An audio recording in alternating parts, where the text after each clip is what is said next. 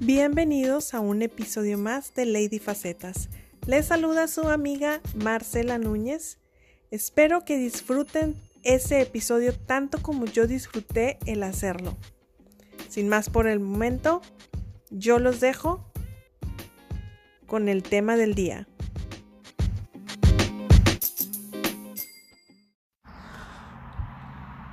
Buenos días, buenas tardes, buenas noches, donde quiera que me estén escuchando, espero que estén teniendo un excelente día.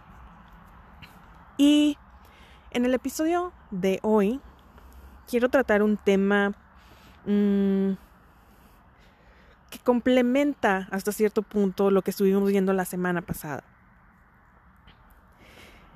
Y es específicamente de el privilegio y la cultura de las dietas. Sin duda, el, el simple tema del privilegio da para muchos temas, ya que aplica en diferentes temáticas sociales que estamos teniendo en estos momentos y en las cuales muchos de nuestros juicios, muchos de nuestros paradigmas son grandemente influenciados por el privilegio que tenemos y que muchas veces no nos damos cuenta o no tomamos en cuenta al momento de emitir juicios o paradigmas hacia las temáticas sociales o problemas sociales que se están presentando actualmente.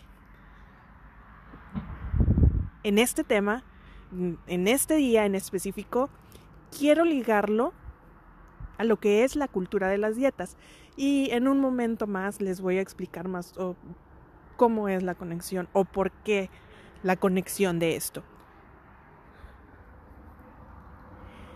En nuestra vida damos por sentado muchas cosas basados en nuestra experiencia y siento que es algo humano, es algo normal que solemos hacer.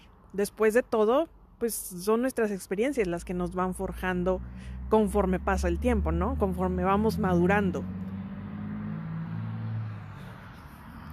En mi caso, yo nací en una, en una casa, en una familia de clase media. Para mi, para mi fortuna o para mi desfortuna, como tal vez algunos lo puedan ver, um, así me pasó. Yo no lo elegí, yo no lo pedí, pero eso fue lo que me tocó vivir. Como ciertamente donde el círculo en el que me muevo generalmente es familias que tienen ese mismo estilo o ese mismo nivel de vida que yo tuve desde mi infancia. Entonces, esto me llevó a, tener ciertos ideales, a tener ciertas seguridades y tomar ciertas aserciones sobre lo que era la vida y mi vida en particular. ¿Como cuáles? Bueno, pues yo tenía una seguridad o tenía una idea de que yo debía de tener mis tres comidas diarias, desayuno, comida y cena. Y también una que otra vez que nos daban pues postre o que podíamos comprarnos papitas o algo así en la tiendita de la esquina. Ciertamente en este punto, como, mm, como niña que era, ignoraba detrás, que detrás de todo eso tenía unos papás que estaban batallando económicamente porque nos acabábamos de cambiar de ciudad, nuevo trabajo, este, estábamos viviendo quincena a quincena, pero eso yo no lo sabía y no tenía por qué saberlo. Era una niña. Yo solo sabía que tenía tres comidas ahí disponibles para mí. Sabía que tenía, yo tenía mi propia cama, no compartía la cama con mis hermanos. Mi ropa también, yo la tenía. Sabía que tenía que ir a la escuela, que tenía que dormir temprano para ir a la escuela todos los días, descansar sábados y domingos. Y también daba por sentado que en la vida era estudiar primaria, secundaria, preparatoria, después una carrera en la universidad y posteriormente salir y poder tener una oportunidad de tener un buen trabajo. aunque estas cosas tal vez no me las estaban repitiendo a diario, pues como les dije, dentro del mismo círculo en el que nos encontramos, te vas dando estas ideas y dices, ok, esto es lo que va a pasar y esto es como que lo estipulado para mí. Y una de las cosas que hacemos generalmente es decir, pues si es verdad para mí, tal vez para todos en general es lo mismo. No nos ponemos a cuestionar muchas veces qué hay. Pero conforme crecemos, yo sé que nos vamos dando cuenta de que no para todos es normal lo que nosotros pensamos que sí es normal. Y nos empezamos a dar cuenta que unas personas tienen más que nosotros, pero también hay otras personas que tienen menos que nosotros. Pero sin embargo, pareciera que al momento de pasar juicio, estas desigualdades desaparecen y ponemos a todos en un mismo nivel o en una misma tabla de juicio. Ojo, no quiero generalizar, pero la mayoría de las personas, al menos de las que conozco o las que he visto, hacen esto. Si a lo mejor me hace falta conocer más gente, tal vez sí. Esta cuarentena no está ayudando en mucho, pero ok. Sigamos con el sigamos con el tema. ¿Y por qué estoy hablando de esto? Bueno, si recuerdan en el episodio pasado, yo estuve hablando de mi situación, de cómo pasó, de, de cómo estaba, de qué pasó en mi vida. Ciertamente, en el episodio pasado hablamos de mi historia con la cultura de las dietas. Y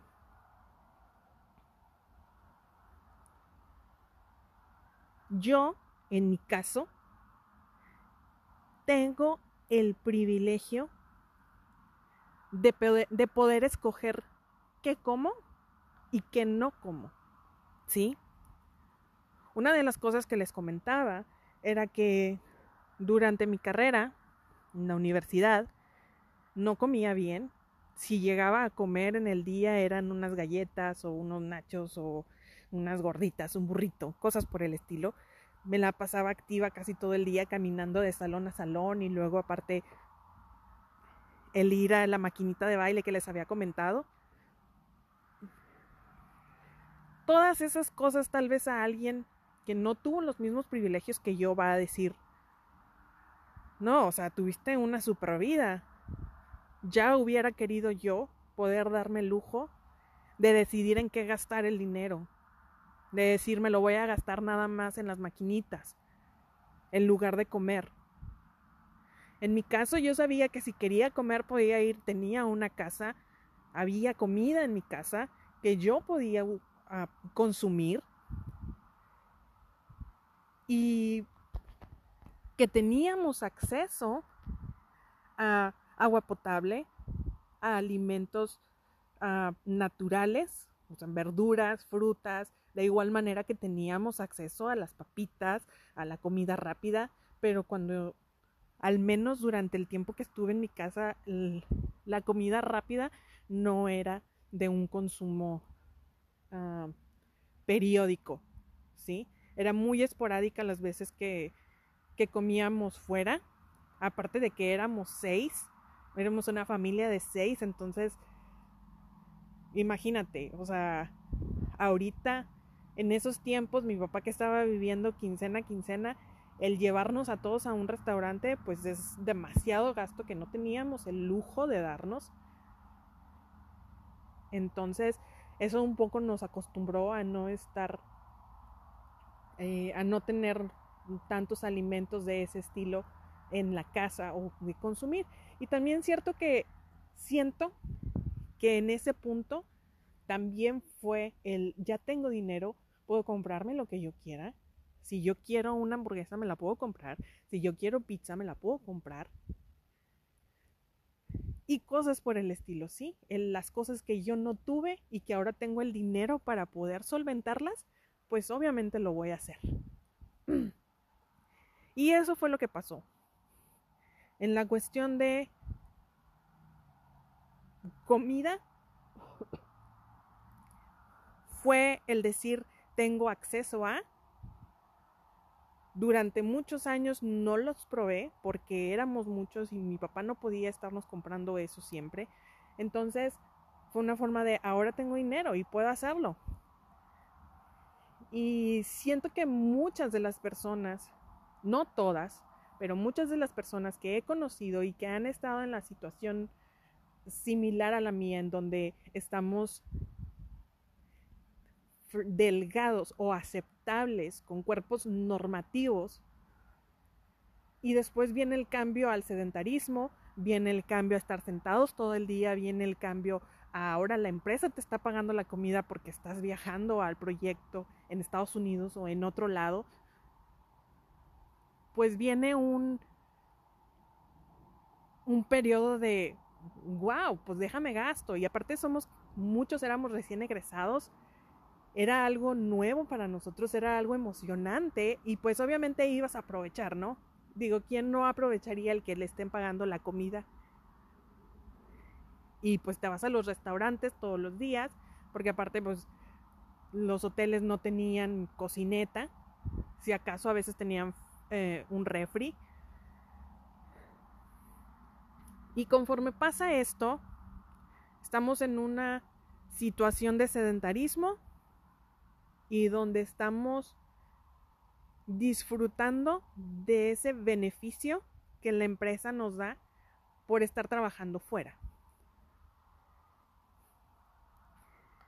Entonces, de la misma forma en que nos dicen que si tienes un cuerpo grande, muy seguramente es tu culpa por no dejar de comer y no hacer ejercicio, de la misma forma nos convencen que solo con comer poco o no comer y hacer ejercicio debería de ser suficiente para contrarrestar, lo digo en comillas, nuestra situación.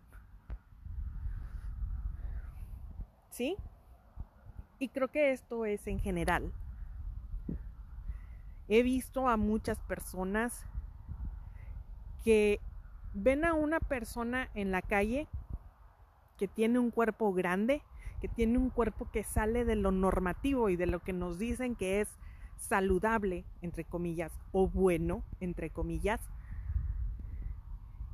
e inmediatamente hacemos esa relación de, ah, si yo subo de, si yo subo de peso porque como mucho y hago ejercicio, entonces esa persona está así por las mismas circunstancias que las mías. ¿Sí? Es si yo como y no hago ejercicio y subo de peso, entonces esa persona está así porque come puro mugrero, entre comillas mugrero, y no hace ejercicio. Y ese es nuestro juicio. He visto a personas que las agreden sin conocerlas simplemente por el hecho de que su cuerpo no entra dentro de los estándares que nos han dicho que son normales.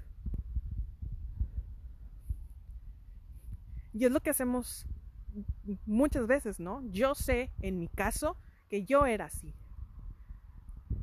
Incluso teniendo un cuerpo grande, cuando ya empecé a subir de peso, si llegaba a ver a alguna persona muchas veces me ponía a pensar,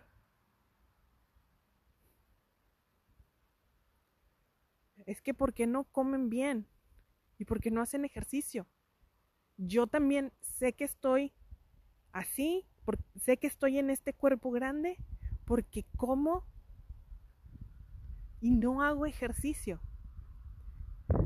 Esa es otra de las cosas que nos dicen. Nos dicen, ok, ¿quieres comer lo que quieras? ¿Quieres comer hamburguesas, pizzas todo el tiempo, entonces ponte a hacer ejercicio para compensar lo mal que te estás portando con la comida. Hay personas que me han dicho, para mí es mucho más fácil el hacer mucho ejercicio para poder comer lo que quiero y no engordar, porque lo vemos como lo peor que nos puede pasar en la vida. Si te da cáncer, es algo que tú no pediste, generalmente, ¿no?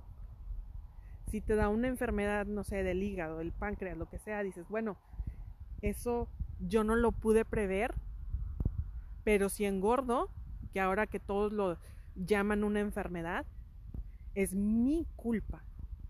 Si alguien está gordo es por su culpa. Y así nos vamos por la vida, levantando juicios sobre quién es saludable y quién no, de acuerdo a nuestra experiencia dentro de nuestro privilegio. ¿No?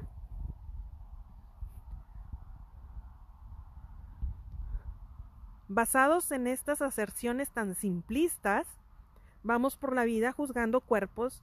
Si es delgado, mira cómo se ha de cuidar. Pero si es gordo, uy, debería bajarle a los tacos. Es por su bien, ¿no? El privilegio no hace la regla. El decir soy de clase media, lo cual significa que mi sueldo me permite tener una, buena alimentación y pagarme un gimnasio. Entonces, todos deberían de poder hacerlo.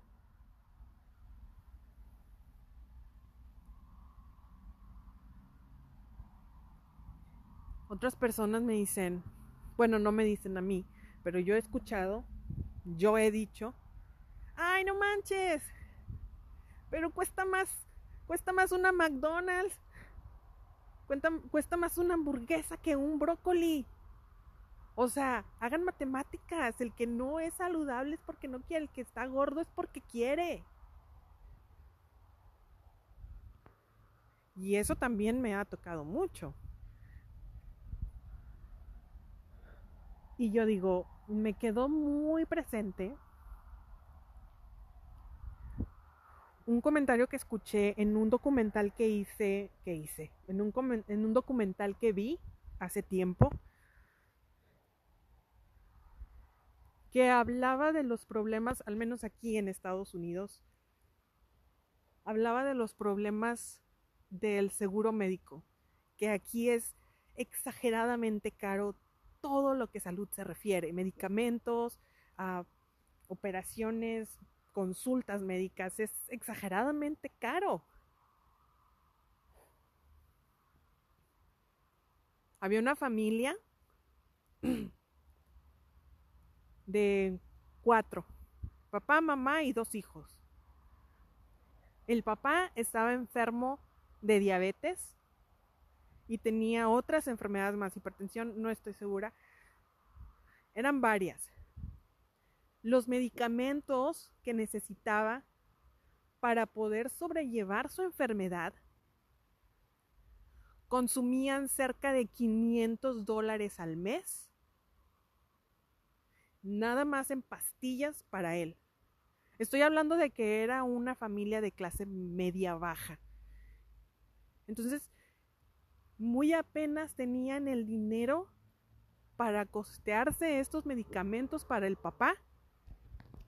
Más aparte, hazle tú los servicios de luz, gas, agua, la renta. Fueron a un drive-thru de una de comida rápida y estaba una promoción de dos hamburguesas por un dólar o dos combos por un dólar, algo así. Entonces se gastaban dos, tres dólares en comer los cuatro. Y después fueron a un supermercado. Y el brócoli estaba tres dólares el kilo. ¿Es en serio? ¿Crees que una familia va a sobrevivir comiendo solo brócolis? ¿Tú lo harías? Tú que estás en el privilegio de escoger si comes hamburguesa o comes brócoli, ¿escogerías comer solo brócoli? No te llenaría. Porque el brócoli lo tienes que combinar con más verduras, lo tienes que combinar con granos, para que sea lo suficientemente satisfactorio y te deje con esa hambre saciada. Obviamente si es puro brócoli, pues es nada más snack. Entonces yo me puse a pensar, ¿cuántas familias más están en esta misma situación? Y van a decir, ah, es que en México es mucho más barato. Sí, yo estoy de acuerdo, la verdura y las frutas están mucho más baratas que aquí. Pero no estamos tomando en cuenta la vida de las personas.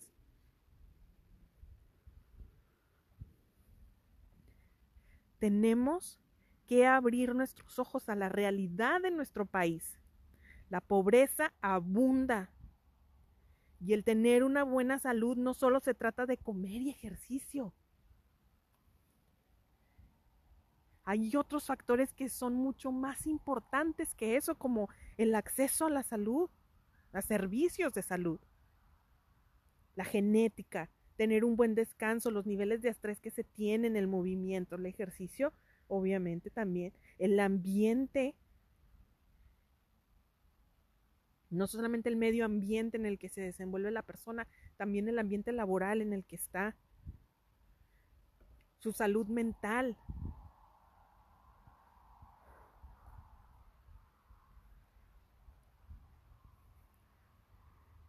He visto que al final de cuentas en, nuestro en nuestra determinación de salud, la buena comida, entre comillas, buena, y el ejercicio conforman solamente el 20 o 25% de toda nuestra salud. Yo cuando veo esta gráfica de todo lo que conlleva la salud, cuando antes me habían dicho, ay, es 80%, 80 alimentación, 20 ejercicio y ya la hiciste. Cuando veo eso, yo digo, ¿en qué estaba pensando? ¿En mi privilegio? De que si quiero, pueda hacerme tiempo para hacer ejercicio en que si quiero, puedo comprar más vegetales. Ah, y déjenme les digo, tenemos una dieta basada en plantas aquí en mi casa.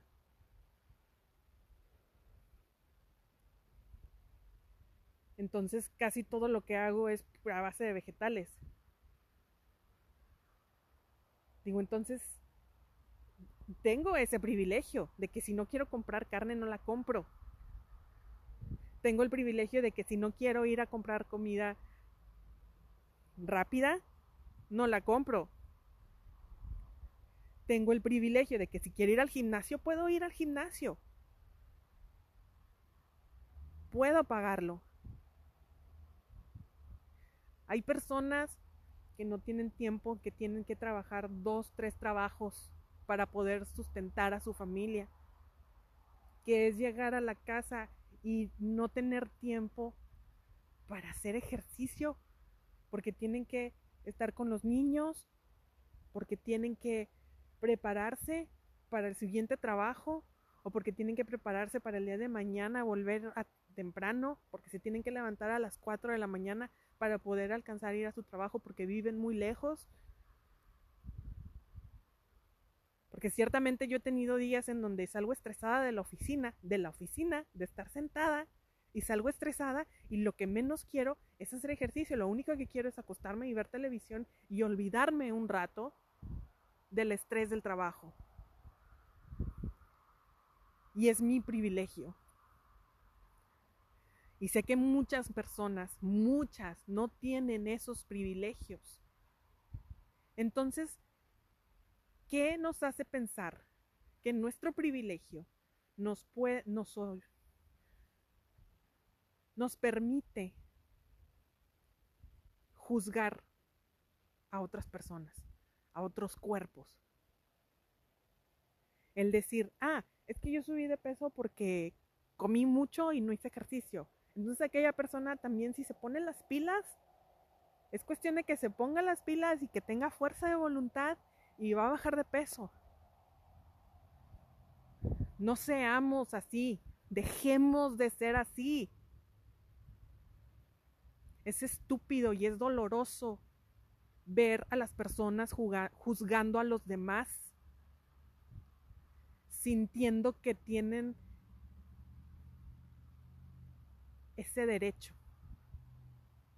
Me decían, ay, en Estados Unidos es, a lo mejor en Estados Unidos se ve más la discriminación, pero aquí en México todo cool. ¿Es neta? ¿Es neta? ¿En México todo cool? No. En México todo mal. Pero eso sería entrar en otros temas que no, con, uh, que no conciernen a este episodio. Lo único que quiero que recuerden es que tenemos que salir de nuestra burbuja de privilegio. Que dejemos de juzgar como si nuestro privilegio fuera la regla para todo el mundo. Porque no lo es. Apliquen este tema y aplica ciertamente para muchos más. Tal vez lo vamos a ver más adelante. No, no estoy enojada. Espero que no se escuche que si es como si estuviera enojada. Es simplemente que me apasiona este tema. Porque es algo que estoy experimentando. Porque estos meses han sido renovadores para esta parte de mí Y ciertamente quiero compartir y quiero que se queden con eso y quiero que busquen más información, que busquen más cosas, decir, si algo les interesa este tema o si algo dicen, ok, eso no lo había pensado o eso yo no lo sabía, les aconsejo que vayan y busquen más recursos de personas profesionales, expertos, que son de los que yo he sacado esta información sobre las estadísticas. O simplemente vas y te vas a las otras, a otra colonia, de las colonias más pobres, y ahí te das cuenta que no tienes ningún derecho de estar juzgando a todos con las mismas reglas que aplican para ti o que tú dices que aplican para ti.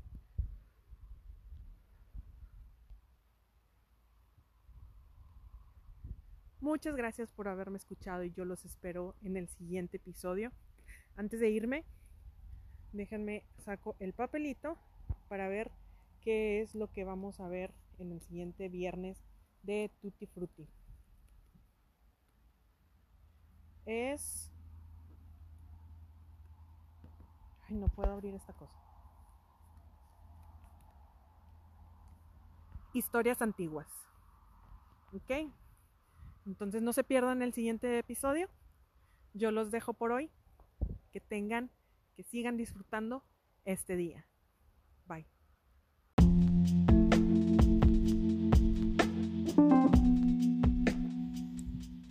Muchas gracias por haberme escuchado el día de hoy. Yo los leo en ladyfacetas.gmail.com.